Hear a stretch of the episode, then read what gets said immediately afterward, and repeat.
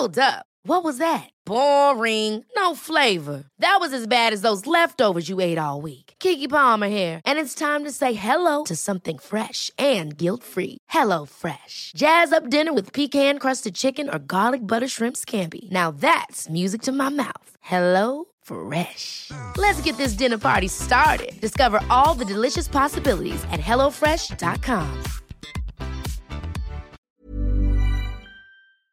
Se van acercando las vacaciones y si tienes un bebé en casa, seguro que te preocupa cómo organizar sus comidas durante los viajes, los días de playa o las salidas a la montaña. Una opción cómoda y muy socorrida son los potitos de Nutriben, porque saben cuánto te preocupa dar a tu bebé tarritos nutritivos y con todas las garantías. Los potitos se preparan aquí en España con los mejores ingredientes, como frutas, verduras, carnes o pescados, y solo emplean aceite de oliva virgen extra. Esos ingredientes tal cual se trituran, cocinan y se envasan al vacío para su correcta conservación. Y ya sabes que igual de importantes son los ingredientes que lleva un alimento como los que no lleva. Los potitos de Nutriben son tarritos que no contienen sal, azúcares añadidos, almidón, colorantes, conservantes, gluten o aceite de palma. Recuerda que los únicos potitos son de Nutriben. Gracias a Nutriben y a su marca Potitos por apoyar los buenos contenidos en este podcast.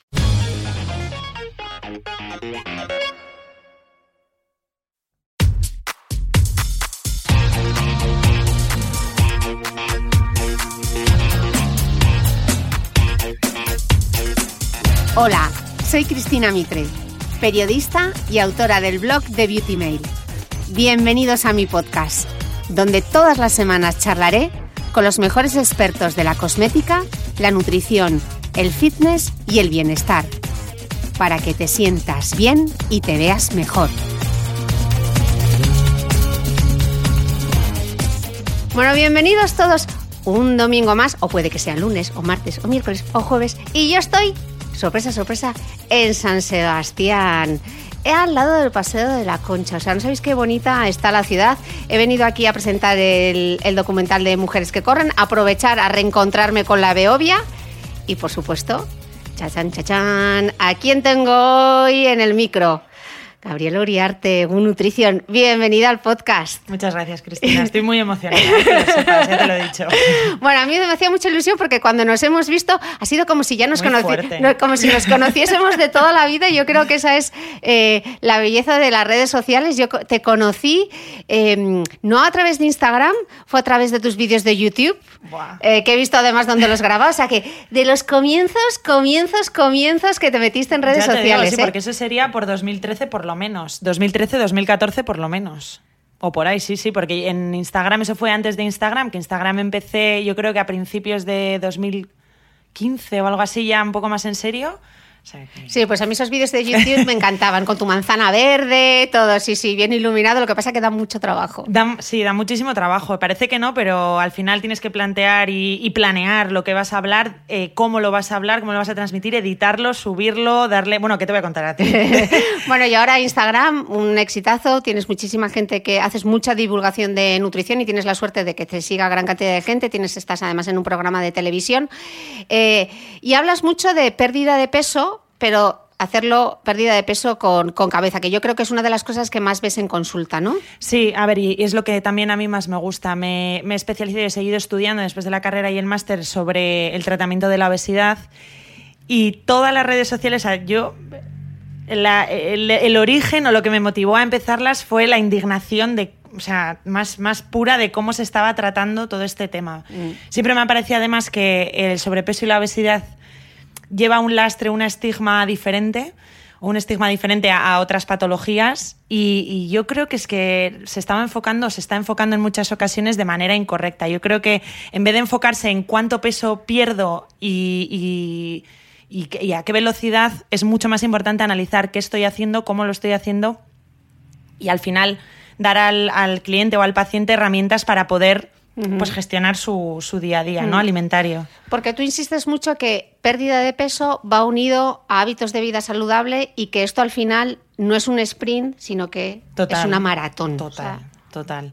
Es que no tiene sentido. Además, es que es curioso porque la gente todavía percibe el éxito de un tratamiento dietético con, cuando le pregunto en consulta, ¿no? Y, ¿Cuáles han sido las grandes dietas que has hecho? Buah, en esta que perdí no sé cuánto. Ya, ya, pero y... No, no, no, pero luego lo recuperé. Pero fantástica, ¿eh? Porque me hizo perder 20 kilos en dos meses. ¿Y de qué te ha servido, no? Claro, exactamente. O sea, hay que, la gente tiene que empezar a identificar el éxito en no perderlo rápido, sino perderlo para siempre. Si es que necesitas perder peso, porque también tenemos lo diametralmente opuesto, que es las personas que por lo que sea, se mantienen delgadas, pero comen fatal. Como se mantienen delgadas, no suena ninguna señal de alarma. Hay que fijarse más en los hábitos y en lo que con lo que llenamos la nevera, ¿no? Mm. Que, realmente con el peso. ¿Cuál, ¿Cuál es el mayor mito en la pérdida de peso? es que hay muchísimos. Bueno, pues dinos, no sé algunos. Pues mira, eh, a nivel alimentario hay muchísima confusión, que esto es una cosa además que a mí me da mucha rabia, es que soy muy vehemente, con los alimentos sanos. O sea, la pobre fruta, es que se ha dicho de todo. O sea, se ha hablado pestes de la fruta y es un alimento súper sano. No tomes fruta después de comer. No tomes fruta después de comer. No tomes plátano. a partir de las seis, no tomes plátano, no tomes uvas, eh, no mezcles frutas perdón, no mezcles frutas, que, esa es otra cosa también como... Mm, eh, no, no, eh, para, para, adelgazar he llegado a escuchar que es mejor tomar fruta roja. No o sea, cosas que dices, o sea, estamos hablando de la fruta perdiendo el tiempo en ponerla a parir y la galleta qué? O sea, ese, ese croissancito, ese esa chocolatina o lo que compras en la máquina de, de la OFI no te preocupa, ¿no? ya, tenemos el, foco puesto en el, en el lugar equivocado. Exacto, eso. Decías otra cosa el otro día en Instagram que a, mí me pareció también dar en el clavo, ¿no? ¿Cuánta gente dice o se pone a dieta y pasa hambre, ¿no? Y sufre. Y sufre. Pero es que... Eh, ¿Se puede hacer dieta sin pasar hambre? Hombre, es que se debe hacer dieta sin pasar hambre y sin sufrir. Cualquier cosa que nos, que nos suponga un sufrimiento que está abocada al fracaso. O sea, si es que al final lo que tenemos que eh, conseguir, y si nos está escuchando alguien que está haciendo dieta, o sea, lo que debería sentir es que le está costando un esfuerzo pero esfuerzo no, no necesariamente quiere decir sufrimiento. Estamos intentando hacer las cosas de manera diferente y eso conlleva, pues, pues como cuando aprendes a conducir, ¿no? Que al principio dices, ostras, pero la gente cómo hace esto, cómo, vamos, cómo hablar por teléfono y conducir, pero esto qué es, porque si hay un montón de palancas y de cosas y de repente llega un día que sales de casa, coges el coche y no sabes cómo has llegado a trabajar. Pues esto es lo mismo. Entonces, no hay que sufrir, tiene que adaptarse a ti la dieta, no tú a la dieta, o por lo menos tiene que haber ahí un 50-50, es como un traje a medida y hay que encontrar un buen sastre, eso también es verdad, mm. porque hay muchas veces también que confundimos, fíjate que te lo digo yo, pero que confundimos followers con, verdadera eh, buena experiencia o, que sea un buen profesional. Y yo creo que ahora en estos tiempos que corren es importante diferenciarlo. No porque tenga un cuerpazo 10 o porque le sigan medio millón de personas va a ser un buen profesional de la salud, ¿no? Bueno, y que luego muchas veces también la información que ves es sesgada, ¿no? Porque de qué sirve compartir o sea, no estás viendo las 24 horas de esa persona. Ah, bueno, claro. O está dando la visión que quiere compartir. Totalmente. Entonces tenemos que, no sé, muchas veces pensamos que lo que vemos en Instagram casi que es palabra de Dios, ¿no? Amén. Y cada uno puede contar y moldear la historia y que tampoco sabes muy bien el que te está viendo cómo lo percibe, ¿no? O cómo interpreta el mensaje que tú estás dando. Totalmente. Sí, además es que, eh, mira, yo desde que comenzó Instagram, yo creo que he cambiado yo en la manera en la que cuento las cosas como profesional. O sea, yo también he aprendido mucho con Instagram y, con el feedback que me, da las, que me dan las personas que me siguen en Instagram. Porque al principio parecía como que, de verdad, y esto te estoy siendo brutalmente honesta, parecía como que tú misma te ponías ese, esa ese hándicap de que tienes que ser perfecta, ¿no? Tú tienes que comer súper sano 100, o sea, el 100% del tiempo, 24/7, porque claro, tú eres un ¿Qué leches? Ahora mismo estoy en el punto contrario, o sea, de decir, mira, yo soy una persona normal que como fenomenal, pero como fenomenal el 90% del tiempo. O sea, hoy nos estamos entrevistando un sábado, cuando salga de aquí voy a ir a comer y probablemente me tome mi cervecita. Igual la ensalada tiene un pedazo de trozo de queso de cabra con una vinagreta con azúcar y todo. O sea, te quiero decir que también es importante, creo que ahora estamos en un momento en el que mm, también es interesante enseñar que, no, que lo que ven no es todo el rato así. O por lo menos en la mayor parte de. Claro, lo que pasa que yo hay mucha gente que se estresa con eso. Sí, lo que pasa que yo ahí veo también la vertiente del que lo ve que diga, ah, como ella lo hace, Claro. Entonces, claro, el equilibrio Es muy complicado. Es muy complicado. Es muy complicado. Y luego también que tú en ese caso estás disfrutando de la comida y no tienes sentimiento de culpabilidad, Exacto. pero cuánta mujer, sobre todo, eh, este podcast es genérico, es para hombres y para mujeres, pero nosotros tenemos Nos una comunidad muy grande de mujeres, mujeres. sí. Y yo sé que hay muchísimas mujeres que se sienten culpables al comer. Pero eso ya, eh, el trabajo es diferente. ¿eh? Habría que ver y analizar por qué se sienten culpables, qué es lo que supone para esas personas la comida, y ahí es cuando entra el trabajo interdisciplinar o multidisciplinar. De verdad, ¿eh? Eh, en un porcentaje muy alto, o por lo menos en, en momentos del tratamiento de reeducación alimentaria, necesitamos la ayuda de psicólogos.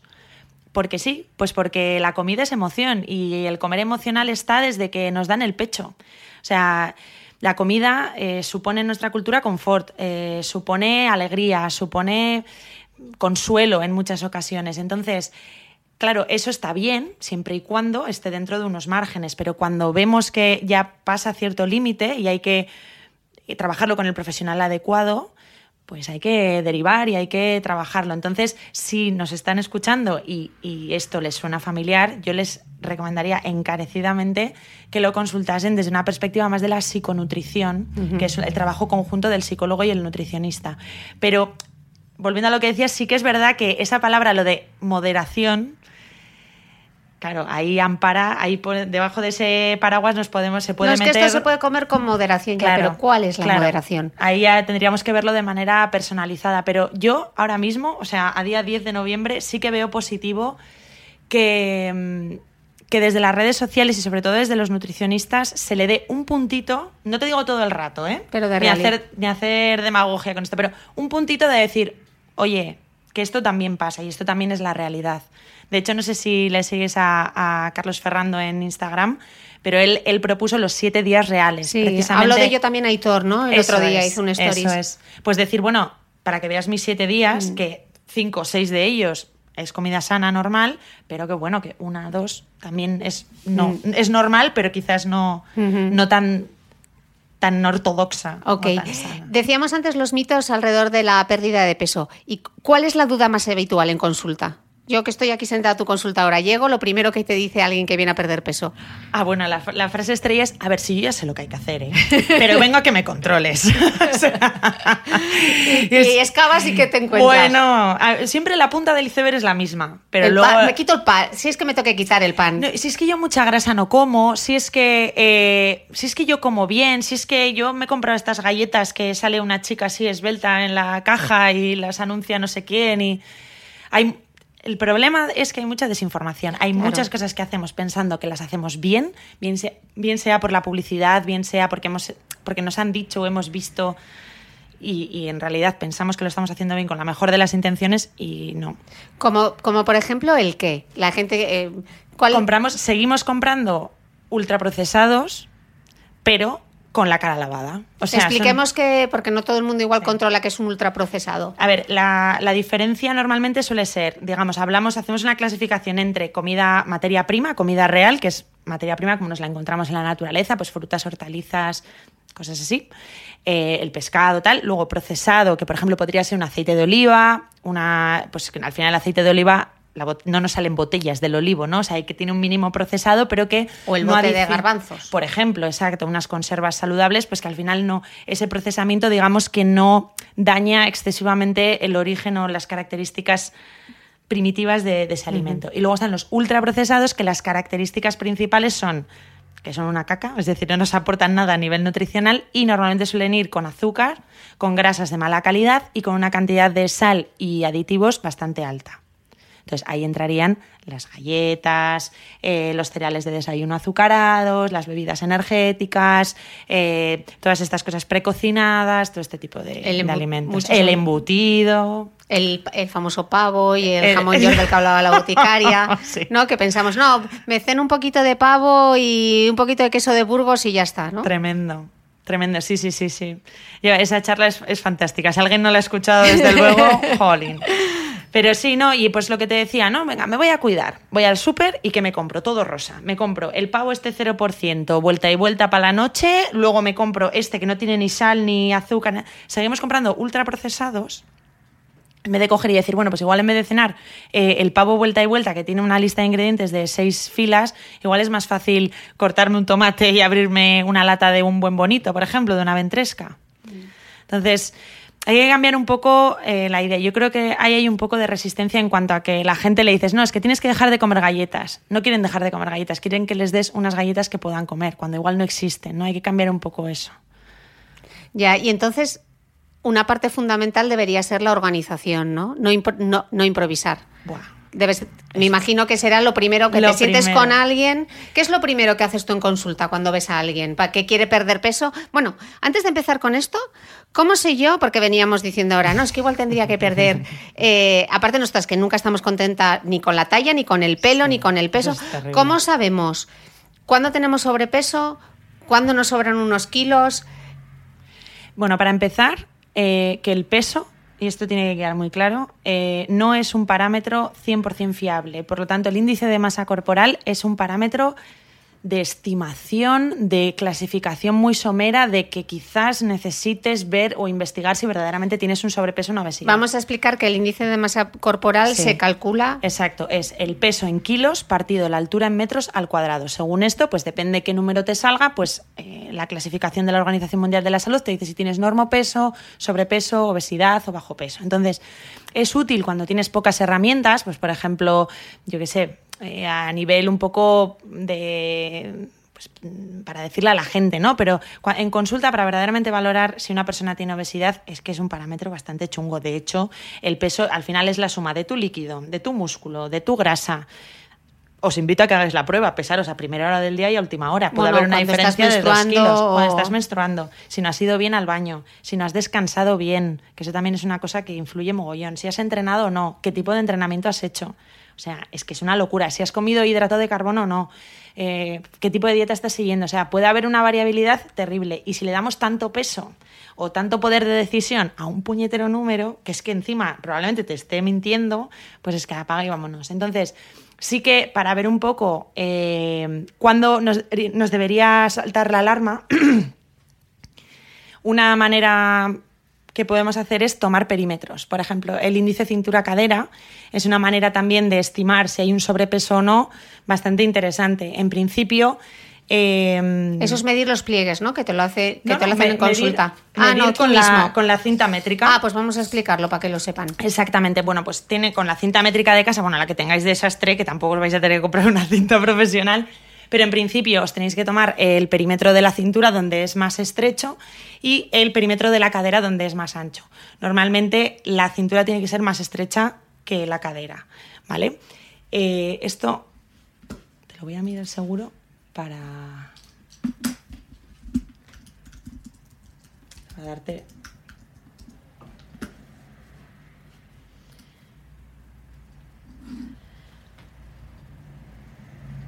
Sí, normalmente, pues eso, los hombres, eh, si no tienen más de uno, o sea, es decir, porque al final las mujeres sí que es verdad que tenemos de por tendencia menos cintura que cadera, los hombres si tienen, normalmente suelen tener más, menos cadera y más cintura, es decir, si este número no es, más, no es más de uno y el índice de masa corporal sale por debajo de 25, más o menos se puede, puede estar bien.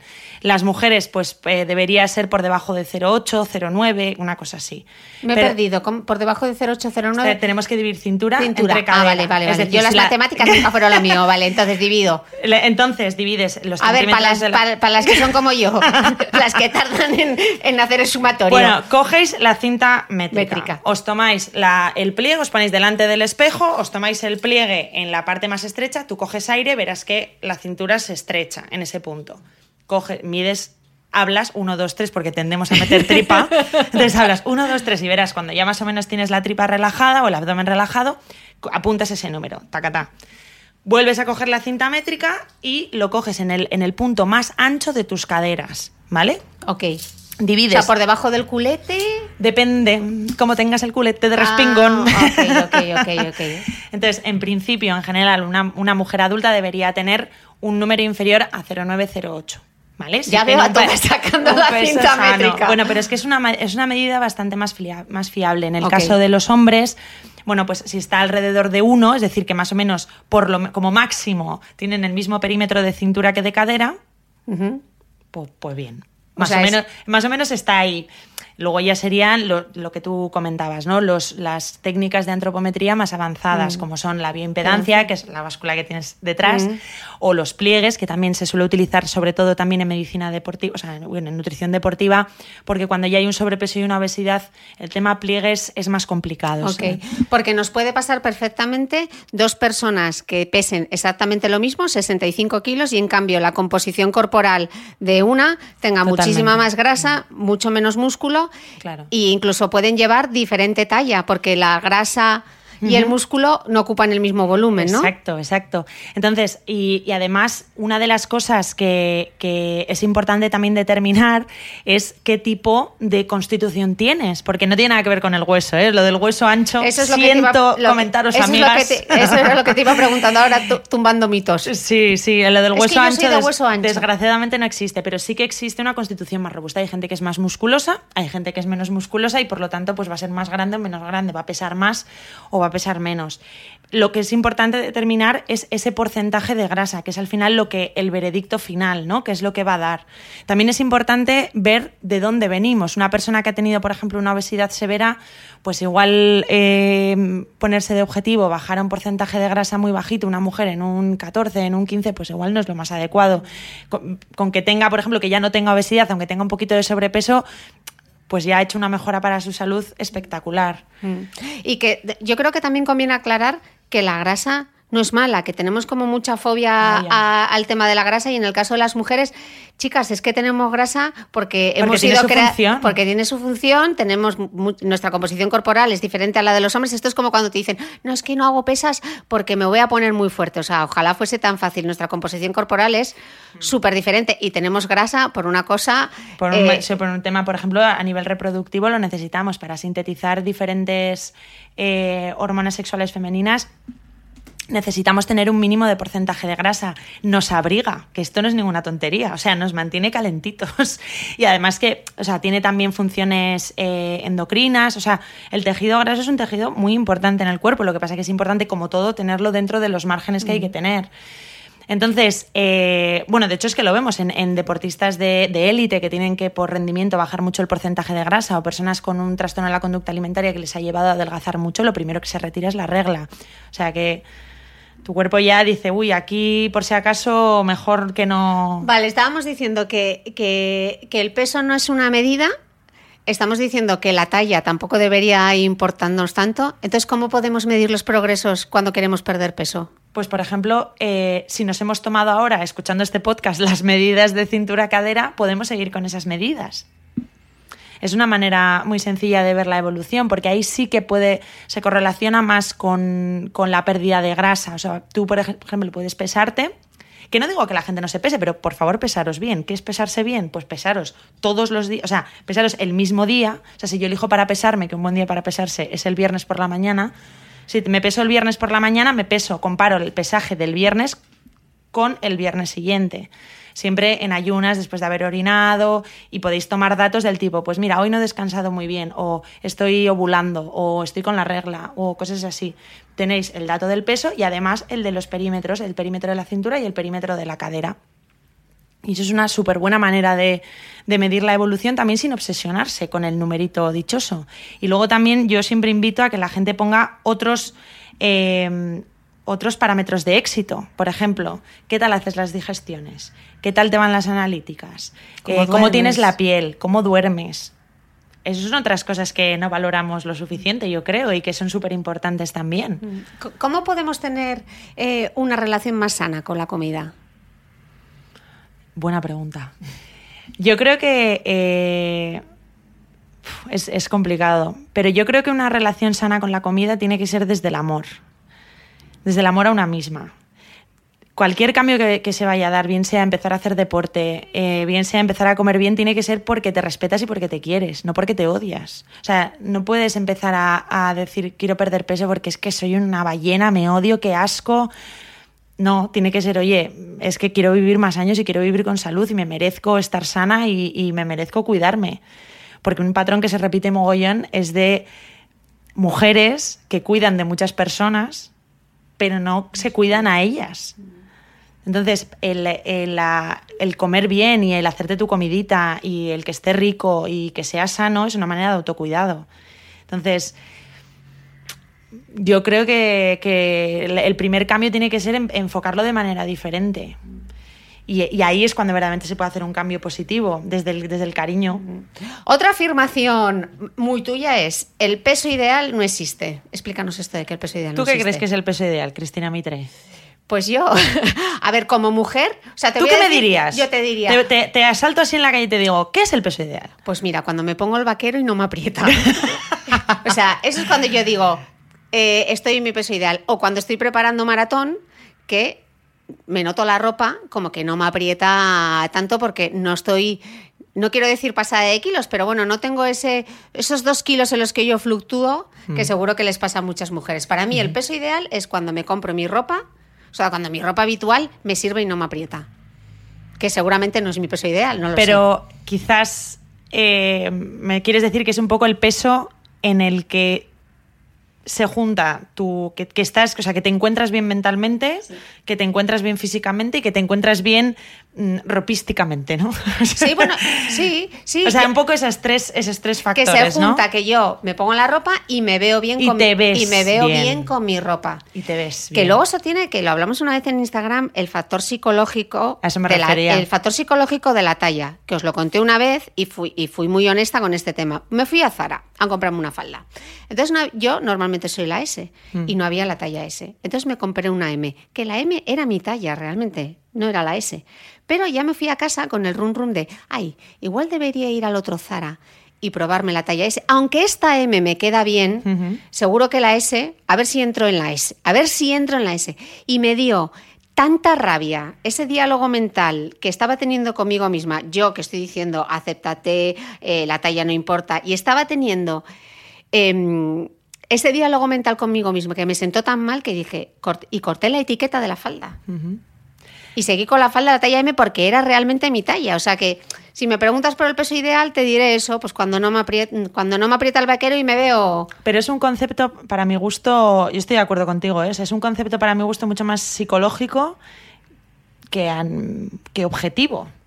Porque el peso ideal, ¿qué es el peso ideal? O sea, a mí es una cosa que siempre me hace mucha gracia, es como lo de la fuerza de voluntad. ¿Qué, qué puñetas es la fuerza de voluntad? ¿Qué o sea, ¿qué tenemos? Que somos unos estoicos, que tenemos que aguantar y tirar y, y sufrir y con, con toda la tormenta en contra. O sea, ¿pero qué es esto? Nos, lo han, o sea, nos han metido un golazo que flipas.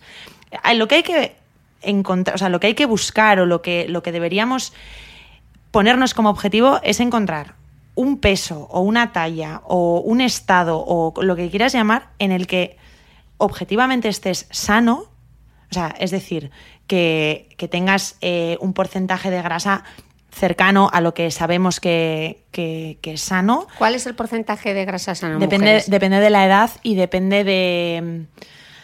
Depende del sexo, sobre todo. Pero en mujeres, más o menos, estar por debajo de un 30% de grasa, bien, ya está. Y luego también es súper importante tener en cuenta de dónde venimos. Es lo que te decía al principio de la entrevista.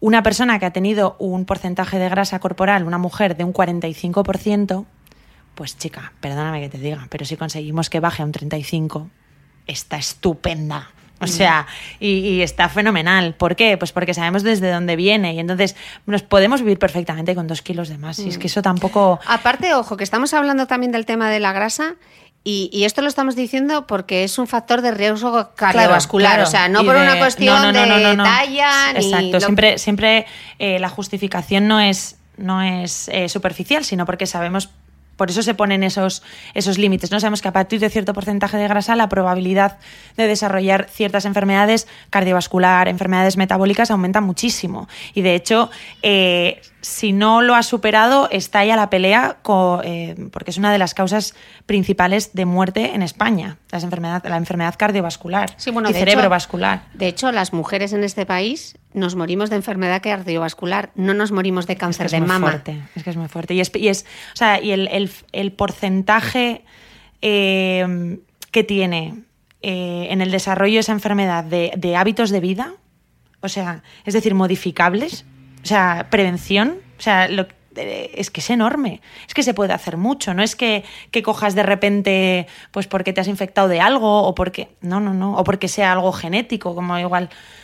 repitamos esos, aunque seguro que llega, sí, sí, eso yo ya, ya lo sé todo, pero vamos a repetirlos. ¿Cuáles son esos hábitos que, que todos deberíamos hacer? No fumar, y por mucho que nos lo digan cuanto menos alcohol bebamos, mejor. Y esto es una cosa súper importante de recordar porque está tan metido en nuestro ADN que, que, no nos damos cuenta y le quitamos importancia. Y no, hombre, y se ha dicho tanto de que una copita de vino al día es bueno que no fumar, no beber, hacer actividad física, y esto es súper importante, estamos hechos como especie para la actividad, no estamos hechos para estar sentados en una, en una oficina 8, 10 horas al día, ir de casa al coche, del coche a la ofi, de la ofi al coche y del coche a la cama.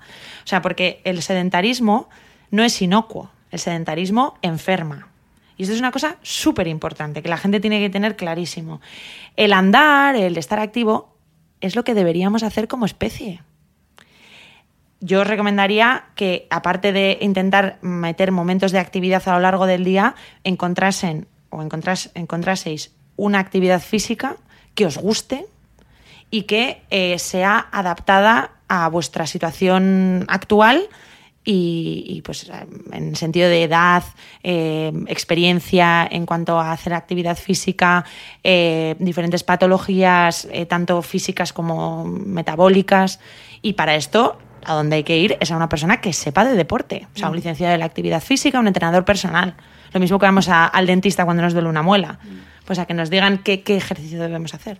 Muchas de las cosas que hemos estado hablando hasta ahora tienen que ver con este concepto de la cultura de la dieta que está tan arraigada y que en el caso de las mujeres la tenemos también, además, eh, parece que lo llevamos ahí escrito en, en, nuestro ADN.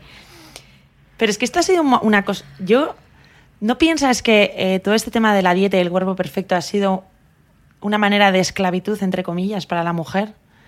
En el sentido de... Em, o sea, solo tenemos un referente. Eso es lo que te iba a decir ahora, que el único referente de belleza que hemos tenido es el de la delgadez. Y creemos que la belleza es eso. Es estar delgadas, porque a todas nos han influido con ese mensaje. Y lo estoy diciendo yo que he trabajado en prensa femenina y he hecho titulares de los que ahora, eh, con el paso de los años, me arrepiento. O bueno, no, ni siquiera me arrepiento, soy consciente, pero es que yo también he sido. Eh, claro, también he estado influida por esa propia cultura. Y yo, y yo, y muchas veces en, frases hechas o en, conversaciones, te pillas a ti misma perpetuando esas. Y dices, oye, oye, por favor, por favor, ¿qué, acabas de decir, Gaby? O sea. Eh, o, pensa, o, diálogos internos que tienes contigo misma, porque no todos los días son iguales, porque ahora estamos hablando desde una posición súper cómoda de sí, sí, claro, no hay que hacer deporte, hay que hacer tal, hay que hacer cual, hay que aceptarse a una misma, pero esto es un trabajo también eh, maratoniano, ¿eh? Mm. O sea, y poco a poco y tal yo siempre he sido una persona grande, siempre. Mm. Ahora me estás viendo ahora en persona, que nos acabamos de desvirtualizar, pero para mí el no pasar por el aro de, chica de la 36, eh, menudita, además yo soy muy gritona y muy extrovertida y muy todo, como es fina, tal. Yo no he sido así nunca, jamás. Y para mí también ha sido un proceso... Em, el, aceptar que, no todos los cuerpos son iguales y que y yo creo que parte de, si tú quieres trabajar y ayudar a la gente a aceptarse y a cambiar sus hábitos, tú misma tienes que pasar por todo ese proceso. Yo creo que el primer paso es ser consciente, ¿no? O sea, que pese a estar eh, imbuidas por toda esa cultura, por todos esos mensajes que nos han hecho llegar, al menos el primer trabajo, que es el de tomar conciencia, y cuando ya lo ves dices, hey, eso es. Esto, pues como la talla de Zara de la S o la M, ¿no? esto no está bien. Aunque yo lo esté eh, sintiendo ahora mismo, sé que esto no está bien, porque si no somos conscientes de lo que está mal, no lo podemos cambiar. Y luego, eh, lo que te decía, o sea, el, pasar tú misma por, por, ese proceso te ayuda a ayudar. Yo creo que a mí hay, hay otra, bueno, otra conversación también que se ha tenido en redes sociales si eh, se puede ser nutricionista y obeso. Y Yo creo que sí. Yo creo que sí. ¿Se puede ser ginecólogo y hombre? Yo creo que sí. No lo sé. O sea, esa es mi opinión. Yo creo, de hecho, que eh, para mí es un valor añadido que una persona haya estado en tu situación para ayudarte. Sí, en lo cuanto que pasa a que consejos traigo y para mí no tengo no, como se diga la frase, ¿no? Bueno, pero también es porque la concepción de la obesidad y es parte del estigma que tiene es como, "Bah, es que este es un glotón y un vago. Y es mucho más amplio. Eso es lo que te quería preguntar ahora, el concepto de la gordofobia, ¿no? ¿Cómo está de instaurado? Es el gordo es un vago, Sí, sí. el gordo es que se pone ciego a comer tal, eh, o ves a un gordo y dices, bueno, pues qué bien que yo no tengo ese problema, ¿no? Exacto. Exacto, porque aquí esto, si tuviéramos una varita mágica Mm. y te diesen la oportunidad de decir, eh, te voy a dar el- el- el- la- lo típico, ¿no? Esto es mucho del grupo de amigos, ¿no? Mira, te voy a dar la posibilidad de comer todo lo que te dé la gana sin engordar. Todos diríamos que sí, si, si no fuésemos hipócritas. Pero, claro, pero eso es porque también la propia cultura, y es lo que decíamos ahora, ¿no? La- es la- esa gordofobia, ese estigma que tiene. Pero ¿se puede estar gordo y estar sano? Se puede estar momentáneamente sano, en el sentido de, bueno, ya solo si está instaurado el sobrepeso, eso ya no es algo sano, ¿eh? O sea, esto es súper importante, porque se puede tener un exceso de grasa y tener las analíticas bien, pero sabemos que eh, en cinco años no van a estar bien. O sea, porque hay mucha gente que se saca sangre como la ITV, en plan, ¡ah, ya está bien, ya está bien! Pues venga, hasta el año que viene, a seguir con lo mismo. Y no es eso, o sea, el sobrepeso es importante tener en cuenta, o la obesidad más bien, que ya es un factor de riesgo para desarrollar enfermedad, con lo cual es algo que deberíamos modificar. Lo que pasa que no es tan fácil como parece. No es cuestión de, mira, comes menos y ya no. Y aparte que es súper cruel decirle eso a alguien que tiene, que tiene sobrepeso. Porque hay muchas más cosas. Deba- ¿Qué? Lo que decíamos, debajo de. Ves la punta del iceberg, pero lo que hay debajo, ¿Y qué cosas te encuentras ahí debajo? muchos problemas emocionales que se gestionan con comida. Muchos. Mucho, mucho. Y, y mucha. eh, poco conocimiento de ello por parte del paciente. Yo hacía esto, pero pensaba que. Y hay veces que, claro, cuando te encuentras de repente con un, con un nudo tan gordo, pues lo que te decía, o hay que trabajar en equipo con personas que sepan ayudar en este sentido. También hay mucho de lo que hablábamos antes, del autocuidado, de haber pasado, esto es además una cosa muy femenina, eh, en la época, digamos, cuando, cuando pues yo qué sé, me he pasado los últimos cinco años embarazada, que es una cosa que también me dicen mucho. Pues al final he tenido un par de niños, pues no sé qué, entre la lactancia. O sea, entonces han pasado cinco años en los que no has pensado en En ti. o sea, entonces, bueno, pues volver a. mm, Volver a meterte en- a ti como persona, como ente que merece respeto y tiempo en ese, en ese círculo familiar, pues también es algo, perdón, bastante común. Y, y luego, pues a veces que, jolín, eh, y esto también te estoy siendo muy honesta hoy, pero eh, que, y esto, es- esto también es mío, o sea, es una cosa humana. Es decir, no, yo es que quiero ser abogado. ¿Y qué estás dispuesta a sacrificar para ser abogado? Porque esto no viene, o sea, esto no... Y luego hay una cultura muy grande de yo he venido aquí como para que tú me cures o tú me adelgaces, ¿no? O sea, Sí, hay que yo, coger las claro. riendas. O sea, esto es Hay una que ser cosa responsable, ¿no? Total. Y tú eres el tú eres el protagonista de esta historia, no soy yo. Yo no soy la dietista con el, lago, el látigo de siete puntas que te va aquí a fustigar cada vez que Lo decíamos también al principio de la conversación, ¿no? Esta gente que, que de repente dice, no, la, la dieta, wow, me fue fenomenal porque perdí 20 kilos, ¿no? O esta gente que pone el objetivo de, es que cuando pierda esos 5 kilos voy a ser feliz. O sea, es el perder el peso es lo que me va a facilitar la felicidad, ¿no? Que va. Mira, yo y esto es ¿Cuánto una- lo ves en consulta mucho, eso? Mucho, mucho. Eh, personas que pierden eh, una gran cantidad de kilos y están en su peso ideal, y estoy haciendo comillas, Sí. eh, y uno, no se ven como, se- como, les, como pensaban que se iban a ver, porque esa es otra cosa. O sea, eh, las, las pajas mentales que nos hacemos con, claro, es que mi cuerpo si pierdo 5 kilos va a ser así, así, así. ¿Qué va? O sea, es que no es así. Y entonces, claro, eh, la- también la, eh, si no se trabaja paralelamente la autoestima y se hace desde el cariño, como comentábamos antes, eso no va a llegar, por mucho que pierdas peso. Y lo vas a poner un poco más lejos o lo vas a poner en otra cosa. Hay que aprender a ser feliz teniendo obesidad. No porque pierdas peso vas a ser pero, feliz. pero qué difícil es. Muy dificilísimo. es muy difícil. Dificilísimo, pero- Autoquererte cuando tu cuerpo. Pues tienes dificultades con tu cuerpo, ¿no? Pero no quizá- te puedes mover bien. Claro, pero quizás tienes que empezar a, a conocerte un poco mejor y a valorarte por otras cosas que no sean solo el cuerpo. O hago este camino porque me quiero, ¿no? Exacto. Pero ¿que ¿solo eres un cuerpo? Solo. No, mejor ves. También serás una persona muy inteligente, eh, yo qué sé, serás, serás una persona muy caritativa o, o se te dará muy bien, yo qué sé, eh, las manualidades o escribirás fenomenal o... No, hay más cosas que el cuerpo, es que estamos todo el día hablando del cuerpo. Es que nos juzgamos y nos relacionamos. Y nos valoramos solo con el cuerpo. solo con eso. Estábamos hablando antes de, de los grandes mitos de. Es que yo soy de. De hueso ancho. de hueso ancho. Otro, otro habitual de este momento de tumbar mitos es: no, esto yo lo quemo.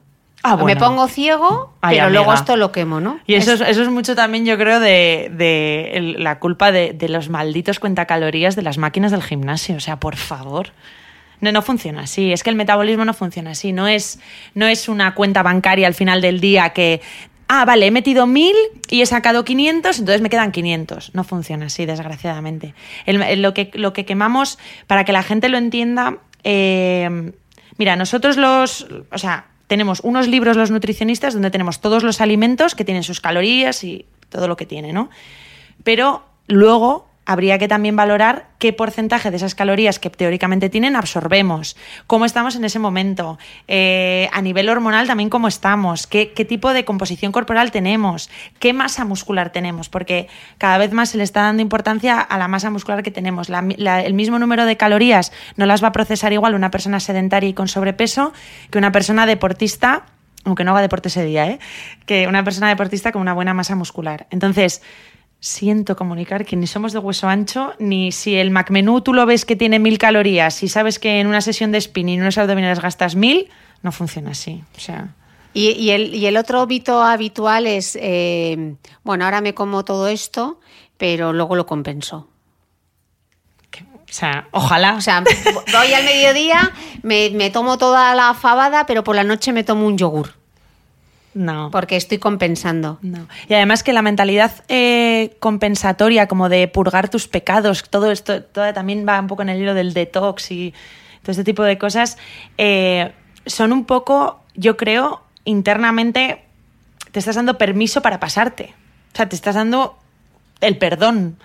Mira, voy a cenar un yogur y ya está. Y mañana será otro día. O cuántas veces nos hemos dicho a nosotras mismos, mira, ya está, ya la he liado, mira, ya hasta el lunes. ¿eh? Estamos a miércoles, pero da igual, ya hasta el lunes, me paso tres pueblos, pero total, ya está, ya empiezo el lunes. El empiezo el lunes. El ¿eh? empiezo el lunes es terrible. O ya, bueno, ya en enero. O ya en. Y luego no llega, siempre hay una excusa. Por eso nunca hay un buen momento para, para cambiar las cosas, porque siempre hay, o sea, siempre hay lío. Lo que pasa que. Por eso es tan importante la diferente, o sea, enfocarlo de manera diferente. O sea, voy a comer una fabada porque mi madre hace una fabada que te mueres, pues te la comes, disfrutas y ya está. Life is full of awesome what ifs, and some not so much, like unexpected medical costs. That's why United Healthcare provides Health Protector Guard fixed indemnity insurance plans to supplement your primary plan and help manage out of pocket costs. Learn more at uh1.com. Hold up. What was that? Boring. No flavor. That was as bad as those leftovers you ate all week. Kiki Palmer here, and it's time to say hello to something fresh and guilt-free. Hello Fresh. Jazz up dinner with pecan-crusted chicken or garlic butter shrimp scampi. Now that's music to my mouth. Hello Fresh. Let's get this dinner party started. Discover all the delicious possibilities at hellofresh.com. ¿Sabías que los bebés son capaces de autorregularse y comer lo que necesitan? Hasta el primer año, la leche ha de ser su alimento principal, bien sea lactancia materna o artificial, y poco a poco podrán ir probando diferentes texturas y alimentos. Ahora, con buena temperatura, a todos nos gusta salir más de casa, y en verano pasamos mucho tiempo fuera, en la playa, la montaña o recorriendo el mundo. Si tienes un bebé que ya ha empezado con la alimentación complementaria, para esos momentos puedes contar con los diferentes tarritos que ofrece Potitos. Hay recetas para bebés desde 4 y 6 meses y solo llevan ingredientes como frutas, verduras, carnes o pescados que se trituran y se envasan tal cual. Los potitos de Nutriben son tarritos seguros, fáciles de conservar y transportar, ya que no necesitan refrigeración, tan solo mantenerse en un lugar fresco. Se calientan en microondas o al baño María, sin conservantes ni azúcares añadidos. Gracias a Nutriben y a su marca Potitos por ser nuestro mecenas del mes.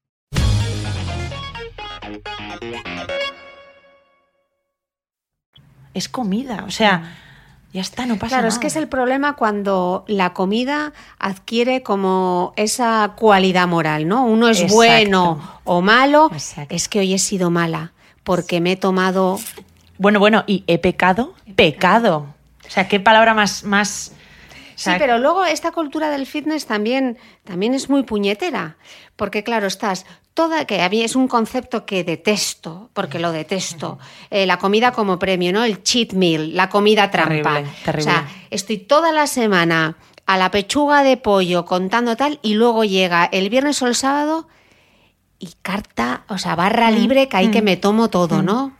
Es muy Esos conceptos Es que es muy significativo, es lo mismo, es la mentalidad estoy a dieta on-off, estoy a dieta, no estoy a dieta. Y, es que sabemos además positivamente que no lleva a nada eso. O sea, eh, o sea una persona normal eh, que, que se pone a dieta y dice, no, yo estoy a dieta, no salgo, no quedo, no vivo, no, no. En el fondo estás. eh, no estás solucionando tu problema, o sea, no estás aprendiendo a tener vida social, no estás aprendiendo a comer a tu gusto, porque estás comiendo lechuga a pechuga, que eso no sabe a nada. Entonces, realmente no estás aprendiendo nada, estás siguiendo algo durante un tiempo que además, si no, si no has tenido suerte, probablemente sea una dieta súper hipocalórica que te haga perder masa muscular, que te frustre y que todo, vas a volver a recuperar el peso con propinita de rebote y otra vez. O sea, que aquí realmente no hay atajos porque de lo que se trata es de cambiar nuestro estilo de vida. ¿no? Exacto, y de afrontarlo. Y de, y de no tener prisa, que es que vivimos en una sociedad súper para, para, para ayer. Esto tiene que estar ya para ayer. Y oye, es que no. Y luego aparte que, que también, esto es una cosa que siempre les digo en consulta, oye, no le digáis a nadie que estéis a dieta, ¿eh? A nadie. Porque es que en el momento en el que dices la palabra mágica, no, es que estoy a dieta, ¡buah! O sea, de repente, o sea, es que no hay que decir, hay que decir, hay que aprender a, a- a verlo también de otra manera. No es que estoy a dieta y ya te ponen Es que ahí la letra escarlata, ¿no? Igual deberíamos, debería tener otro nombre, ¿no? Porque es que la dieta está tan asociada a la restricción. Exacto. Bueno, dieta, eh, por, o sea, por curiosidad, dieta estrictamente es todo lo que comemos. Bueno, malo, regular. Dieta es eso. Lo que pasa es que le hemos dado el- la connotación de, pues eso, de régimen hipocalórico, súper severo, súper estricto y, no. Est- hemos estado hablando durante la entrevista de, de la importancia que tiene el lenguaje de las cosas que nos decimos a nosotros mismos y recuerdo un vídeo en el que tú hablabas de lo importante que es el lenguaje cuando, nos, cuando le hablamos a un niño, por ejemplo, y respecto a la nutrición, ¿no? Esos mensajes que estamos perpetuando constantemente y le decimos, no comas. e-". Yo, yo lo he visto con mis sobrinos, cuando le, le intentaba explicar a mi sobrino Luis por qué las galletas del oso Lulu que a él le encantaban eh, no eran una buena. Claro, me puse. ¿Y, y qué, qué le voy a decir yo que esas eh, galletas no son sanas? ¿Cómo va a entender? eh, o no, que son gordas. El, el rollo de, es que son gorda. Que además no es verdad. O ¿Cómo sea, se los ¿Qué lenguaje hay que utilizar con ellos? ¿Cómo se lo explicamos? Primero, antes de explicar nada, predicar con el ejemplo. Si cuidamos de niños, si pasamos mucho tiempo con niños o son nuestros, eh, predicar con el ejemplo. Porque los niños no hacen lo que tú les dices, sino lo que te ven hacer en casa. Segundo, que no haya disponibilidad de esos alimentos en casa. Ya ves que todavía no, no estamos llegando al punto de qué les digo. O sea, hay cosas previas también. Si, si yo tengo... en- A ver, un niño y un adulto come porque está rico y no come porque no está rico. ¿Qué pasa? Que el adulto, además del niño, tenemos esta, eh, este sentimiento de la salud, del día de mañana, de cuando, cuando tú hablas con un niño y le dice, oye, ¿cuándo vamos a ir a, yo qué sé, ¿cuándo, ¿cuándo es mi cumpleaños? Tienes que dormir cuatro veces. No entienden el concepto del tiempo, o sea, tiene, no, no, entonces menos todavía el de la salud. Entonces, primero no tener en casa y que haya un ambiente seguro. Y ya, una vez que tenemos eso instaurado, pues explicarles que son alimentos que eh, no les van a ayudar a crecer, que no les van a... ¿Sabes tú cómo motivar a un niño? Si es un niño que le gusta el fútbol, pues vas a correr más despacio. eh, o sea, siempre desde la salud, nunca desde, desde el peso ni desde... Y sobre todo, por favor, no desde la comparación. Es decir, no es que tú no puedes comer porque, claro, estás gordito, pero tu hermano, como está delgado, sí puede comerlo. Eso es o sea, terrorismo. Porque le estás ya mm, condenando a. pues eso, a yo no puedo, porque claro, como estoy gordito, claro, no puedo. No, no. O sea, esto no es, una, no es un alimento, no es bueno, no es sano y tiene que ser una cosa esporádica, no lo comemos en casa. Si está en un cumpleaños, que haga lo que le dé la gana, Mm. que es un cumpleaños y es algo esporádico. O si está, yo qué sé, o... pero no puede ser algo que nosotros le demos esa impronta de no, porque como estás tal no puedes hacer eso, o como estás cual, o, o porque vas a estar eh, obeso. Eh, O sea, no desde el miedo, me refiero. ok. ¿Cómo saboteamos a veces nuestra dieta de manera inconsciente? O sea, esos pequeños gestos que hacemos que, que- que te cargas tú una nutrición saludable. En el día a día, eh, comprar cosas que, que no deberíamos comer. Es que si no tienes en casa no te lo vas a comer. O sea, estas cosas de decir, bueno, voy a comprar unas, galleta- unas galletitas, pero para el fin de. Ya. Ja. o sea, de, eh, comprar, tener cosas a, a tu alrededor. Para mí, una de las cosas más efectivas es tener un entorno seguro en casa. Claro, es lo que decías antes de, de la fuerza de voluntad, que muchas veces decimos, claro, es que no tengo fuerza de voluntad, es que no puedes dejar todo en manos de la fuerza de voluntad, Es que no. tendrás que crear el ambiente Exacto, para no caer en eso, ¿no? Entonces, Exacto. ahora estabas diciendo, bueno, mientras terminemos a las dos que me llega la compra, ¿qué trucos haces tú? Porque yo, claro, Lisboa lo tengo súper fácil porque no tengo supermercado y entonces voy al mercado y en el mercado no hay procesado. Exacto. Con lo cual no entra y luego tengo un- un, eh, una tienda ecológica donde me compro de vez en cuando unas galletas para tener, pero no, no tomo bollería industrial porque no compro bollería industrial porque no la consumiría nunca. ¿Qué haces tú para, para hacer la compra? eh, planificarme cuándo la voy a hacer. Hmm. Porque a veces, yo qué sé, tienes un fin de que, pues hace poco estuve todo el fin de fuera en un curso. Pues claro, no puedo hacer el fin de semana y es cuando hago la compra, no puedo hacerla. Entonces, pues me planifico para pedirla online, que hay muchos supermercados que tienen esa opción y, y ayuda mogollón. Y la puedes hacer desde un mes vista, o sea, da igual. Eh, y, y- sobre todo tener en casa cosas sanas, ingeniármelas para que haya cosas sanas en casa. O sea, y, y mucha, a mí me ayuda mucho porque, claro, es que el core de alguien súper organizado yo creo que es, que es que en el fondo es un desastre, véase. Entonces, eh, yo siempre pienso, y esto a mí me ayuda mucho, porque claro, hoy me hubiera encantado en vez de irme a la compra, pues eso, darme un paseíto, estar un rato más en la cama, todo esto, pero pienso, si no lo hago, es la primera ficha del efecto dominó. Si yo no hago la compra ahora, no la voy a poder hacer luego, porque no, objetivamente no la voy a poder volver a hacer. Entonces ya estoy, pues eh, ya pediría sushi o empezaría ya a comer mal. Entonces, mi primera ficha del dominó es hacer bien la compra. Y me lo repito como un mantra, ¿eh? Gaby, vete a hacer la compra, que si no, tacata. Esto es lo que pasa. Y no quiero que pase eso, que eso es lo más importante. Porque sé que si pasa eso, eh, mis digestiones son peores, me encuentro peor, o sea, no, no me gusta el desenlace. Entonces me compensa más ir a la compra que quedarme una hora más en la cama el sábado. Eh, estábamos comentando antes que hemos pasado de, de la de no saber nada de nutrición, eh, de la pérdida de peso, a esta explosión del wellness y de la vida fit. Eh, muchas veces a través de Instagram, que mm, tenemos exceso, yo creo que exceso de desinformación muchas veces. Eh, hay una cosa que decías que, que me gustaba mucho, y es que la perfección en la alimentación tiene un punto patológico. Un puntazo patológico. O sea, eh, cualquiera de los dos extremos es igual de patológico. Cuando tú no eres capaz de, de salirte de, de lo que te has marcado, no porque no quieras, sino porque no eres capaz, porque te da miedo, porque es que es miedo en el fondo, yo creo. Eh, también es patológico.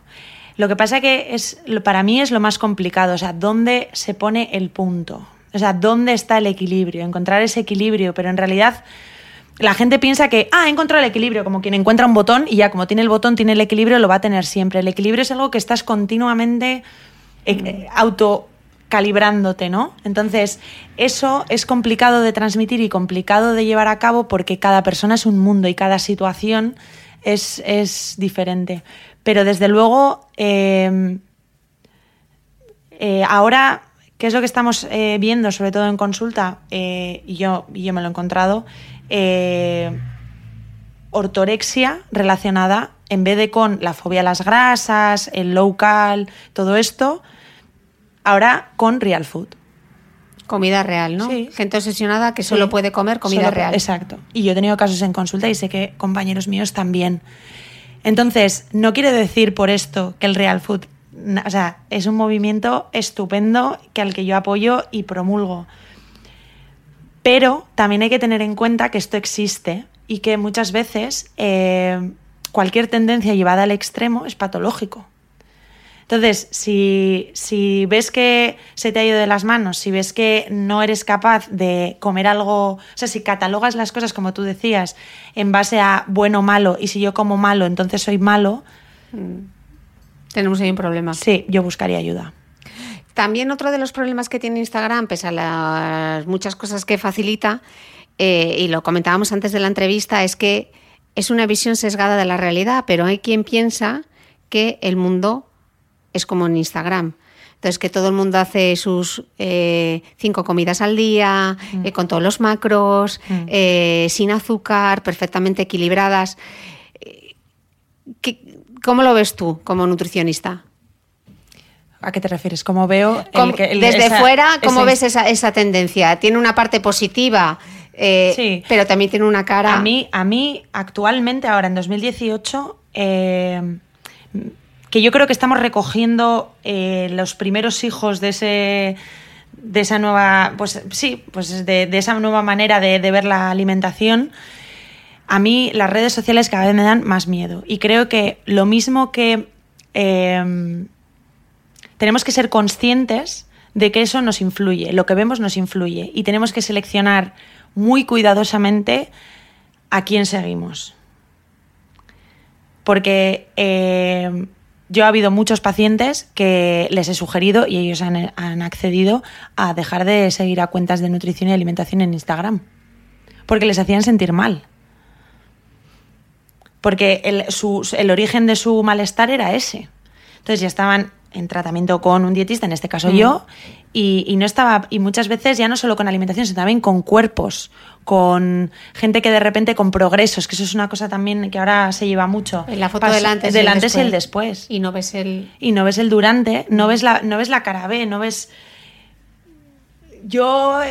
Solo ves el resultado. Sí, y aparte que volvemos a lo mismo, estamos eh, alimentando esa idea de que lo único que importa es el cuerpo. Igual ha bajado de peso, está súper definida, pero está hecha un potorro. Mm. Está fatal.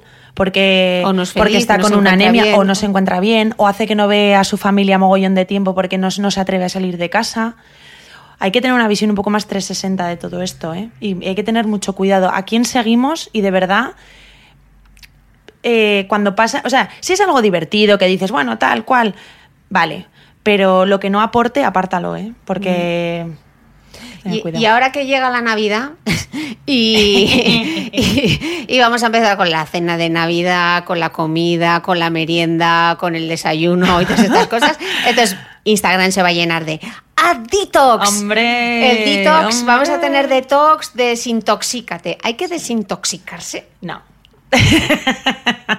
lo que hay que dejar es de eh, es dejar los, malos hábitos, o sea, o lo que lo que vayamos a hacer. Tenemos unos órganos estupendos que nos ayudan a desintoxicarnos y que si no estamos desintoxicados, lo que tenemos que llamar es una ambulancia, no a, no a la compañía de zumitos. Pero todos estos zumos detox, ah. eh, dinos por qué zumo detox no es una buena idea. Uno, porque no estás intoxicado, con lo cual ya la primera premisa es mentira. Y segundo, porque eh, son zumos incompletos. Te estoy hablando, estoy pensando en los zumos estos de frutas y de verduras. ¿Dónde está la proteína? No hay. Necesitamos consumir proteína a diario. Eh, aparte, no estamos masticando nuestra fruta y nuestra verdura, cosa que necesitamos urgentemente. Hay que masticar la comida. Eh, al final a nivel nutricional, bueno, sí, tendrán vitaminas, minerales, pero nos están quitando la fibra, que es un compuesto fundamental, y aparte que nos están metiendo un sablazo que es que madre mía, o sea, con ese dinero puedes invertir en comprar fruta, verdura, legumbre, carne, pescado, y ya está. Y con eso también vas a hacer algo bueno también para tu salud, pero por favor que la gente no se gaste el dinero en... Y todos esos suplementos alimenticios también que existen para desintoxicar o los test etcétera. ¿Todo eso? Mira, normalmente con los test estos de eh, infudrenes y cosas de estas drenantes, que además siempre salimos nosotras las mujeres en por todas, no sale. El día que salga un chico me hará más gracia, pero siempre somos mujeres. Eh, la concentración que es, o sea, tú puedes decir, venga, la cola de caballo hemos demostrado, o por ejemplo, el té verde, ¿no? Hemos demostrado que ciertas concentraciones de té verde parece que eh, pues puede mejorar un poquito el metabolismo, o yo qué sé, ¿no? Pero claro, un té que está ahí así infusionado en una bolsita, en una bolsa, o sea, en una taza de agua, es que la concentración que tiene no es farmacológicamente activa tampoco. Entonces, que sea más drenante, sí, porque aparte de la bolsita, puedes no tomarte la bolsita, tomarte el vaso de agua y ese agua también tiene efecto drenante. Mucha gente dice, no, es que, claro, es que orino un montón. Hombre, es que te estás bebiendo tres tazas más de agua que lo que bebías. Habitualmente. Claro. Eh, una cosa que tú tienes eh, mucho y a mí me encanta, hoy día, ¿por qué, ¿por qué no lo haré yo así? ¿Por qué no me prepararé esos, esos, esos tupperwares tan, tan bien hechos? Toda esta gente, porque muchas comemos en oficinas, etcétera, fuera de casa, danos algún eh, truco para poder conseguir ese tupper perfecto para todas las que comen en oficina. primero, no agobiarse. Los que Primero, no agobiarse. Segundo, comprarse un tupper adecuado. ¿Qué es adecuado? Pues es que yo a veces veo gente con un mini tupper o un, un tupper familiar. Un tupper adecuado es más o menos de un litro. Yo recomendaría que fuera de vidrio, porque por experiencia personal, no por nada quimiofóbico ni nada de esto, ¿eh? pero eh, por mi experiencia personal aguantan más. Son más caros, pero aguantan más. Para que hacerlo más ligero podéis comprarlo con, tapa de, plástico. De un litro. Eh, luego, ese tupper divididlo mentalmente en dos partes. Una parte que tiene que ser vegetal, ahí le podéis poner o un tomate picado con cebolleta, por ejemplo. Le podéis poner eh, unas verduras asadas en el horno que no tardáis nada. Le podéis poner eh, unas alcachofas de bote enjuagadas y un poco salteadas. Eso, lo que bubule. Luego, le, le ponéis una fuente proteica adecuada fuentes proteicas adecuadas. De origen animal, pues por ejemplo, fácil y sencillo, una conserva de, de bonito. Eh, le podéis poner un poco de salmón al micro. Eh, le podéis poner eh, un poco de pollo, por supuesto. Un poco de pavo. proteína vegetal, pues unas legumbres, unas legumbres de bote, unos garbanzos enjuagos que yo de eso tiro un montón. Igual me estáis escuchando y estáis diciendo, ya, pero es que tanto bote, tanta cosa. Pues si queréis comer bien hay que ser práctica, o sea, y dejarse de glamures y de cosas así. Si llegáis a cocinarlo o si llegan a cocinarlo, fenomenal pero que no, tampoco pasa nada. O sea, que viva una buena conserva. Pues eso. Entonces, si llegáis guay y si no también. Y también tener esas dos, tener herramientas para cuando tengáis más tiempo para, adelantar los tuppers y menos tiempo. Una vez ya que habéis tenido una buena mezcla, una buena cantidad de vegetales con proteína, grasas buenas, el chorritín de aceite de oliva virgen extra, un puñadito de frutos secos, eh, un poco de aguacate también. Eh, que ese día eh, vais a entrenar más o tenéis, bueno, sois más deportistas, le podéis añadir arroz, le podéis añadir un poco de quinoa, un poco de pasta integral. Que no sois tan activos, pues le podéis llevar una rodajita de pan o un biscote de estos integrales tipo pan guasa o alemán o alguna cosa de estas. Agua para beber y una fruta. El rey de la oficina. y, para los que tienen esa tentación de media mañana o media tarde que ya estás con el cerebro fundido, dices, ay, bajaría la maquinita y me compraría. Pues que tengan en la OFI. ¿Qué, pueden tener en la OFI a mano para, tomar? Chocolate de, más del 85%, que además tiene un efecto un poco... que te espabila un poquillo, la verdad. ¿Pero cuánto me tomo? Pues lo que puedas. Si tú notas que un alimento te da compulsividad, genera. A mí, por ejemplo, el chocolate no, pero el pan mogollón. Entonces, yo el pan es una cosa como que tenemos ahí esa mirada de Kill Bill de Uma Thurman, como de que nos miramos ahí en plan. ¡ah! Entonces, yo con el pan mm, no puedo. Sé que no puedo, es una cosa que, me la comería entera la barra, entonces procuro no tener. Si el chocolate os provoca eso, no tengáis chocolate. Tened otros alimentos que no, que no, que os provoquen esto. Frutos secos. Eh, y tener un frutero. A ver, una cosa importante que la gente tiene que tener en cuenta en las empresas, en los hospitales, en, donde trabajen muchas personas, es que no sois los únicos que queréis comer sano. Entonces, aliaos. En el office, que tengan las guarrerías que quieran, porque eso también es muy típico. Bueno, si quieren traernos bombones o si trabajas con pacientes o clientes, es muy típico agasajar con comida. Bueno, pues que también hay opción sana poned un frutero. Podéis, manzanas y, plátanos aguantan fenomenal. Ahora que las mandarinas empiezan, eso podéis tener perfectamente. No hace falta, o sea, eso no hay que cocinar ni nada, aguanta perfecto, no huele y se come en un segundo. Y ya está. Entonces, siempre tener opciones saludables dentro del entorno de. Porque, mira, tú por mucho que te planifiques bien, porque yo me considero que ya he llegado a un punto de buena planificación y que lo tengo muy interiorizado, la vida mm, te sorprende. O sea, y un día se te olvida porque es que se te olvida. O sea, y todo, todo se va al traste y dices, oh, no tengo la manzana y el yogur de la tarde, pero sí en tu entorno de la oficina lo tienes, fenomenal.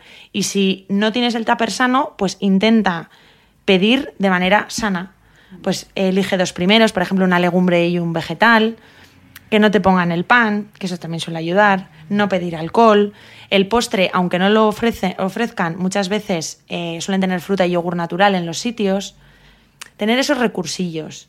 Vale, otra cosa que a mí me gusta mucho y que te he copiado muchísimas veces, eh, por ejemplo, la crepera, que por alguna razón se me bajan los plomos en casa, pero bueno, no pasa nada, eh, son los utensilios, que yo siempre Ya. te veo utensilios y digo, Ya. joe, qué práctico, eh, la sartén, aconséjanos, aconséjanos cómo comprar unos buenos, porque yo creo que para cocinar, igual que para maquillarte, tienes que tener Sí. unas buenas brochas, Sí. eh, para cocinar también tienes que tener unos utensilios básicos que sean buenos para que te quede rico y además como que te apetezca. que te ¿no? apetezca. Es como lo de hacer ejercicio. Chica, te compras pues unas mallas Unas nuevas, apetece más, ¿no? Claro. Pues esto es lo mismo. Si te, si te compras.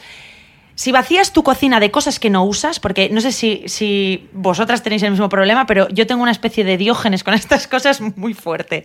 Entonces, primero vaciar la, co- la cocina de cosas que no utilicéis y lo que necesitáis básico son unas buenas sartenes en tres tamaños, pequeño, mediano, grande.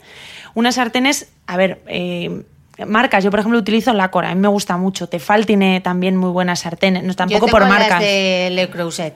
Hombre, que eso- me esos son He top, hecho top, mi top. inversión, Eso es top, top, pero top. son de las que duran. Sí, exacto. Eh, hay muchas marcas. Eso dejaros asesorar por, por en donde tengan una tienda multimarca, pues preguntad, ved. Tres tamaños solo Tres tamaños. Grande, luego, mediano y pequeño. Yo tendría grande, mediano, pequeño. Yo no tengo niños ni, ni idea comer a más gente, pero bueno, eso depende de la familia. Pero yo creo que un grande, mediano, pequeño, fenomenal. Unas buenas ollas, ¿vale? O sea, una olla tipo pequeña cazuelita y luego una un poco más grande pues para hervir cosas y así. Una olla express que eso es Así. canelita en rama. A mí o se sea, me lo regaló mi madre y es el mejor regalo que me han hecho. Ya sé que a veces la sensación es como que te da poco de miedo y dices, voy a llamar a los artificieros, pero tranquilo todo el mundo. Si se utiliza bien, es, es un utensilio súper seguro y súper fácil. Entonces, una buena olla express, eso, fenomenal. Y luego, yo utilizo mucho las planchas, bien sea en forma de crepera, lo que, lo que decías tú, Chris, o, o las planchas de estas de enchufar para hacer a la plancha. Eso es una maravilla. Y luego una buena trituradora, que eso también ayuda mucho. De vaso o de lo que sea. Una mandolina para cortar bien. Y luego ya si, si quieres ser súper fancy, pues el spiralizer de los noodles y todas esas cositas. Pero, pero yo creo que con eso ¿Y por qué para ti es importante? ¿Porque te apetece más cocinar o porque del resultado también va a ser... porque el resultado es mejor. Por ejemplo, eh, que sean una, que tenga una buena antiadherencia también te permite cocinar de manera más ligera y eso es que es una maravilla. Echas mucho menos aceite. Claro. Mm. Y, y luego que, no sé, si nos están escuchando y todavía no han dado el paso de, jo, es que a mí me, me hace como ilusión. Yo igual es que soy muy lerda y muy superficial, pero no sé, eh, te Pero apetece. es un factor de motivación. Es lo que decíamos, que es un factor de motivación de me voy a cuidar y entonces tengo como mis, mis, cositas. mis cositas. Mis cositas. Mm. O sea, es una buena versión de tu limpina fresquina, Sí. pero de, de comer. O sea, te vas como a gustito, ¿no? Y, y yo esto también insisto mucho, no solo ya solo lo que vas a cocinar. En la medida en la que ritualices un poco el, el- el preparado de tu comida, que te pongas una música que te guste. El podcast. el, el podcast o cosas, cosas que, te, que te lo hagan más agradable. Ay, Total. no sé, es que... De- Dedicarte un rato, ¿no? A cuidarte del resto y a, cu- y a cuidarte de ti. Eh, yo quería hacer un poco un resumen de los eh, de tus principios. Me he apuntado, Venga, me he vale. hecho como una listita. Dime si he acertado con lo que te sigo y lo que te he escuchado. Y uno es, cuídate porque te quieres y porque te respetas. Total. Que creo que eso ya ha sido un, un mensaje de los que ha dado, de los que ha dado, de los que has dado hoy. En segundo lugar, yo diría que es la importancia de ser flexible en una dieta también, ¿no? De, Es que a, a ser flexible se aprende. Porque hay que salir del dieta no dieta. pese a lo organizada que eres, porque tú tienes hasta el entre... O sea, yo he visto sus agendas, Charuca, cuando te entreviste vas a flipar porque tienes aquí a la super, mega fan. Tiene todo como mega apuntado, que a mí eso me estresaría, siete pueblos, y sin embargo tiene todo eso apuntado, pero te ayuda a organizarte e incluso a ser... ¿No te, ¿No te produce culpabilidad si no lo has hecho? A mí es lo que me pasaría, que he visto que tengo toda esa action list de esas chorrocientas cosas que he hecho. No, es curioso, ¿eh? Porque parece como que sí, ¿no? Pero yo creo que porque el enfoque es diferente. O sea, hay que ser, hay que ser cariñoso con uno mismo. Y, asumir que hay veces que no se llega a todo y ya está. Pero, pero también hay que aprender a, cómo planificarte. Hay veces que las, si las planificaciones son muy ambiciosas, a veces queremos hacer la casa por el tejado, ¿no? Y quiero empezar de no hacer nada de ejercicio a hacer cinco días a la semana, a, a ir todos los días al bar de abajo y pedir un poco lo que me gusta, a, a tener los tuppers perfectos. Bueno, poco a poco. Hay que ponerse objetivos y planificaciones que cuando tú lo veas digas, hombre, esto al menos que haya una catástrofe natural, lo tengo que cumplir, porque es que... Entonces hay que empezar por ahí. Entonces, si, si normalmente cuando, cuando la planificación está bien ajustada, se cumple. Y si no se cumple es porque ha pasado algo que verdaderamente dices, tío, es que estaba muy cansada y ya está, o se me ha olvidado el tupper en casa y ya está, no pasa nada. Pero también eso te ayuda a practicar el, el ser un poco suavecita contigo misma. Ok, eh, otro mensaje clave, comer sin culpa. Por supuesto. La comida es comida. Y de ser algo es algo que nos nutre y que hacemos porque, porque, porque queremos vivir más años, porque queremos vivir con salud y porque la, la idea no es tanto vivir muchos años, sino vi- vivir joven mu- los- el mayor número de años posible. Porque no, vivió hasta los 80 ya. ¿Y cómo vivió hasta ¿Qué los calidad 80? de ¿Qué calidad de vida tenía? Entonces, eh, reetiquetar conceptos eh, como dieta, como talla, como peso, como ejercicio, reetiquetarlo, o sea, cambiar dieta, quito la etiqueta de restricción, raca, y le pongo salud. Eh, o yo qué sé, o talla, pues en vez de en vez de poner eh, soy un Soy la S. no, o por No. ejemplo, soy Godzilla porque soy enorme y vaya caderas tengo y tal, para decir, pues mira, soy una tía proporcionada. O, o este cuerpo me permite trabajar y me permite eh, atender a, mis, a mi familia, me, me permite sentir placer, me permite viajar, me permite andar. Ok. Y el último que he cogido yo es eh, hacer las paces con la comida porque no hay alimentos prohibidos. Sí. Esto eh, habría que verlo cada caso, ¿eh? Mm. Pero yo creo que el- la paradoja de la prohibición en, en lo que es en alimentación se, vamos, o sea, se eleva a la enésima potencia. Porque en el momento en el que tú te, prohíbe- te prohíbes algo, ya, Lo- hay- lo- ya no, pienses en rojo. Mm. Bueno, ya estás. Todo. Entonces, eh, a veces eh, el no prohibirse ayuda a hacer mejor la pauta dietética o ayuda a, a conseguir mejor el objetivo. O entender por qué es mejor no tomar ese tipo de cosas. ¿no? Exacto, exacto. O entender, o, o es un ejercicio interesante eh, pensar un poco por qué tenemos, o sea, esas falsas creencias, por qué me lo prohíbo, Mm. qué es lo que, que ocurre, por qué, qué- ¿no? Entonces, para resumir, hemos dicho cuídate porque te quieres, la importancia de la flexibilidad, el comer sin culpa, hacer las paces con la comida y el último lo vas a dar tú. Piensa en uno que cerremos esta mega entrevista, que se queden, que se queden con algo. Si tú quisieses que se quedasen con, con una idea después de todo lo que hemos charlado, ¿qué sería? Poco ambicioso, porque lo hemos tocado todo. Ya, maja. Eh, yo lo que le desearía a la gente es que independientemente en el punto en el que se encuentre o cuál sea su objetivo, que, que hay mu- mucho más o que son mucho más que, que cómo comen. Que puede ser que haya cosas que tengan que mejorar, haya cosas que ya estén haciendo bien, pero desde luego tiene que ser desde, desde, desde el cariño y desde el, el buen asesoramiento. Que, que se rodeen de gente y de profesionales que les ayuden y que les comprendan y que no sea un sufrimiento. Y que aunque lleve más tiempo, pues que sea su última dieta, entre comillas, pero que lo den todo para, para conseguirlo y que, y que somos mucho más que un cuerpo y que la vida está para, para disfrutarla también. Y eso no quiere decir el disfrutar, y hay que aprender a, a- a que el disfrutar no sea sinónimo de, pues voy a beber y a comer todo lo que me dé la gana y voy a estar aquí en el sofá viendo la tele todo el día, sino verlo de otra manera. Bueno, pues con ese mensaje de quererse y autocuidarse porque nos valoramos, eh, despedimos esta entrevista. Ha sido un pedazo de placer.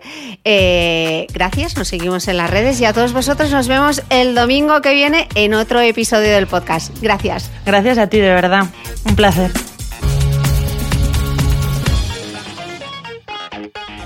Si no quieres perderte ningún capítulo del podcast de Cristina Mitre, no olvides suscribirte a mi blog de beautymail.es y a cualquiera de las aplicaciones en las que puedes escuchar mi podcast, como Spreaker, Apple Podcast, Spotify o iVoox. Solo tienes que buscar el podcast de Cristina Mitre y darle a suscribir. Y un último favor, si entras en iTunes y me dejas un comentario y me regalas también unas estrellas, ayudas a que este podcast tenga cada vez más visibilidad y pueda seguir creciendo. Gracias de nuevo y te espero el próximo domingo con una nueva entrega del podcast de Cristina Mitre.